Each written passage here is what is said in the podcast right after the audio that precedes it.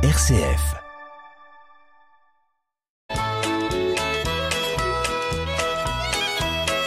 Bonjour à tous, bienvenue dans notre émission Le patrimoine en question. Bonjour Marie-Laure. Bonjour Hubert. Eh bien Marie-Laure, euh, merci d'être avec nous euh, aujourd'hui et nous avons des questions d'auditeurs qui nous ont été posées sur la fameuse adresse mail que je vais rappeler, là où tous nos auditeurs peuvent nous interroger. Cette adresse mail, écoutez bien, notez-la, n'hésitez pas à la mettre de côté pour nous poser des questions. C'est le patrimoine en question, tout attaché, avec un S à question. Point, chalon. Ça, c'est l'adresse mail. Ben, vous la mettez tout simplement dans la boîte qui correspond à votre envoi sur la boîte mail de votre système informatique et ensuite vous nous écrivez la question tout simplement sans vous poser d'autres euh, complications qui pourraient vous éviter de la poser et nous vous répondrons bien volontiers. Alors aujourd'hui la question elle est relative au statut du fermage. Donc c'est une question posée par des agriculteurs, mais beaucoup nous écoutent sur RCF, dans leur tracteur ou ailleurs, euh, à la maison. Bonjour à tous les agriculteurs qui nous écoutent. Eh bien voilà. Et puis Marie-Laure, elle les connaît bien, mhm. puisqu'elle les rencontre tous les jours, ainsi que les viticulteurs, pour euh, solutionner des questions relatives au patrimoine. Alors aujourd'hui, la question, elle est euh, spécifique au statut du fermage. Elle est celle-ci. Quand le bail à long terme sur 120 hectares dont bénéficiaient nos parents est arrivé à la fin des 18 ans, en accord avec la propriétaire, ce bail a été renouvelé il y a 10 ans, pour une nouvelle période de 18 ans au profit de mon frère et moi-même. Donc on voit bien la situation, il y a un bail au profit des parents, 120 hectares, et ce bail, toujours en cours, a été renouvelé au profit des deux enfants, donc deux frères. Après la retraite de nos parents, nous avons continué à exploiter la ferme de 180 hectares en société. Donc 180 hectares la ferme, 120 hectares à l'intérieur des 180 hectares, il reste 60 à côté. Et donc euh, on a décidé de nous séparer, nous dit notre auditeur.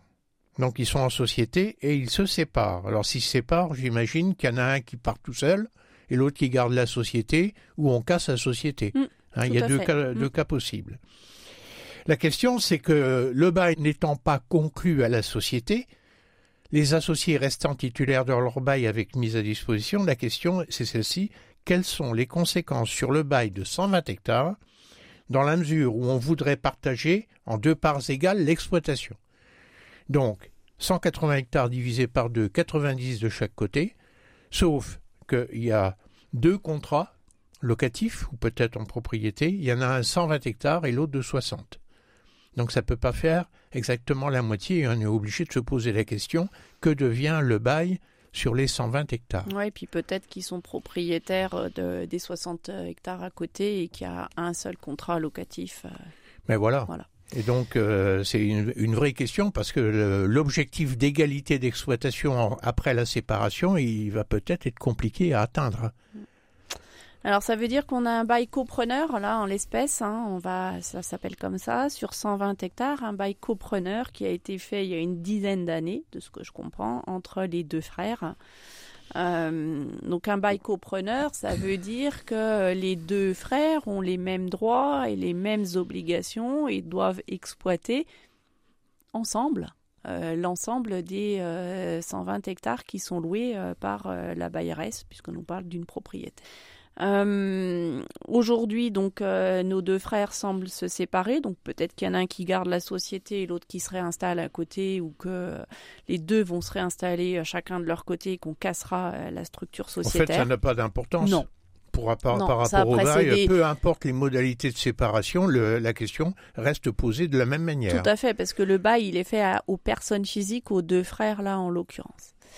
Euh, il faut savoir qu'il n'y a pas d'action euh, tant à l'amiable vis-à-vis de la propriétaire, ni même devant le tribunal paritaire des beaux ruraux, pour euh, partager un bail dans cette situation entre guillemets de mésentente.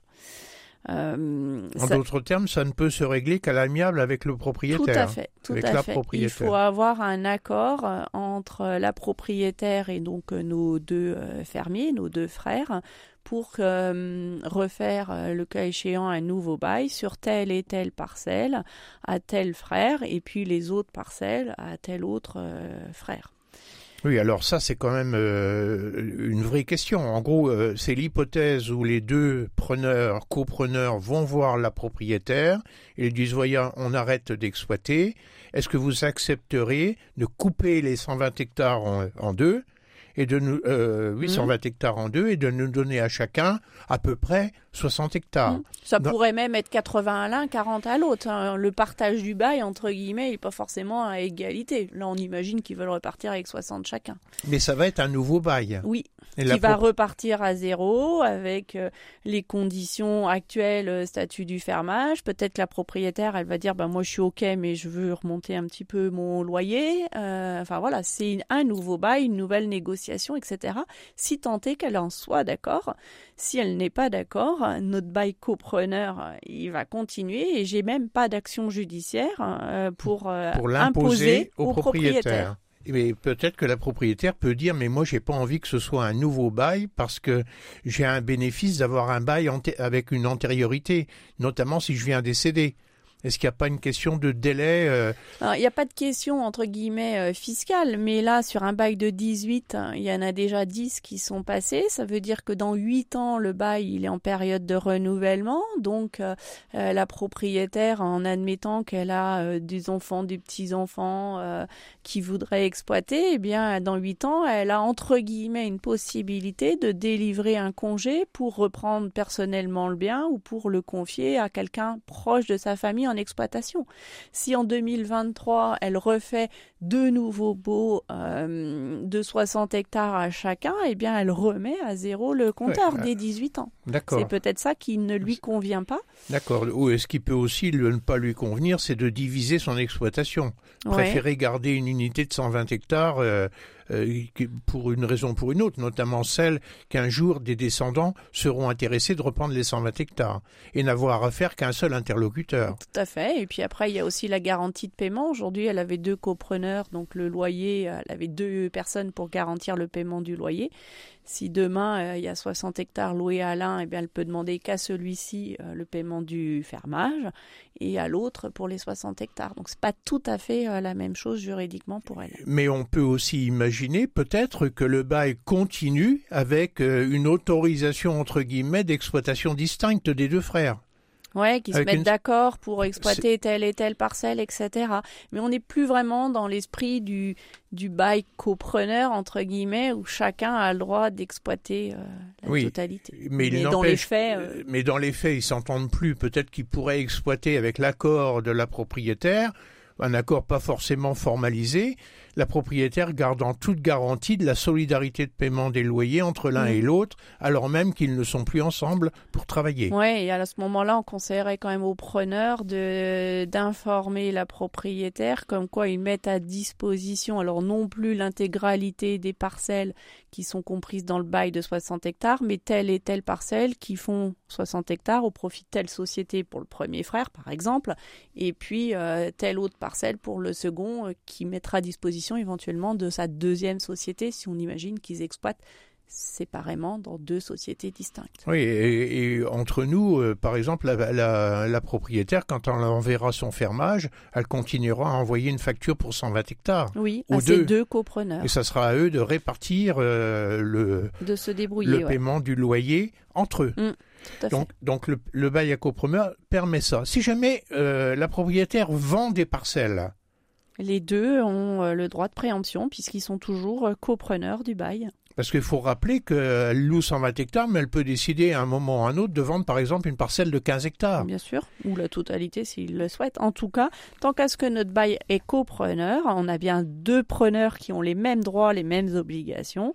Donc euh, elle vend, et eh bien elle notifie aux deux frères euh, la vente et euh, l'un ou l'autre pourra acheter, même entre guillemets celui qui n'exploiterait plus la parcelle depuis 3-4 ans, date de la séparation. Oui, c'est là où c'est un peu aberrant, quoi. ce qui serait vendu pourrait très bien être ce qui correspond à l'exploitation de l'autre Mhm. hein, par rapport à Mais on est dans une situation effectivement où le code rural, le statut du fermage ne prévoit pas cette euh, une façon d'imposer une séparation alors qu'à la base euh, ils avaient choisi un seul contrat et d'être copreneurs.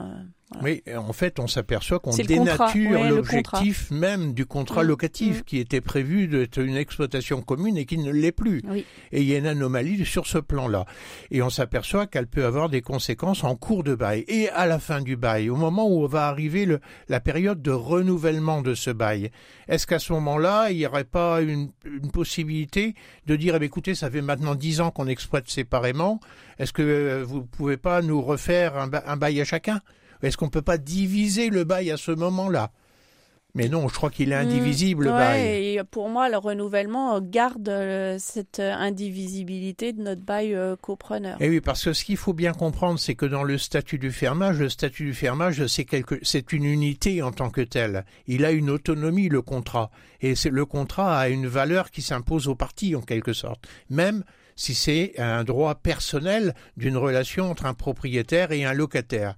Et très, façon très étonnante quelque part, c'est qu'au cas particulier, quand il y a un bail à copreneur, le fermier, c'est l'ensemble des deux preneurs. Tout à fait, tout à fait. Et on ne peut plus raisonner que sur cet ensemble, en fait. Par contre, il y a une possibilité, c'est euh, si un copreneur cesse d'exploiter, parce qu'il part en retraite, parce que malheureusement il y a un décès, parce qu'il arrête son activité agricole, là il, y a une obligation pour celui qui reste d'informer le propriétaire. Dans les trois mois de la fin d'a- d'activité de l'autre, comme quoi il poursuit seul euh, le bail.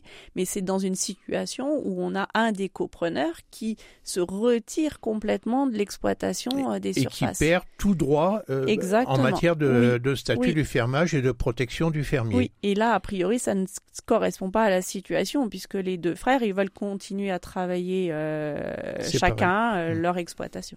Et donc, pour répondre de façon très claire, il faut savoir que rien ne sera possible dans le cas particulier sans l'accord De tout le monde. de la propriétaire Mm. et qu'on ne pourra pas aller devant un tribunal Non. pour juger le désaccord si jamais il y avait un désaccord. Tout à fait. Voilà Marie-Laure, merci beaucoup et à très bientôt sur RCF. À très bientôt.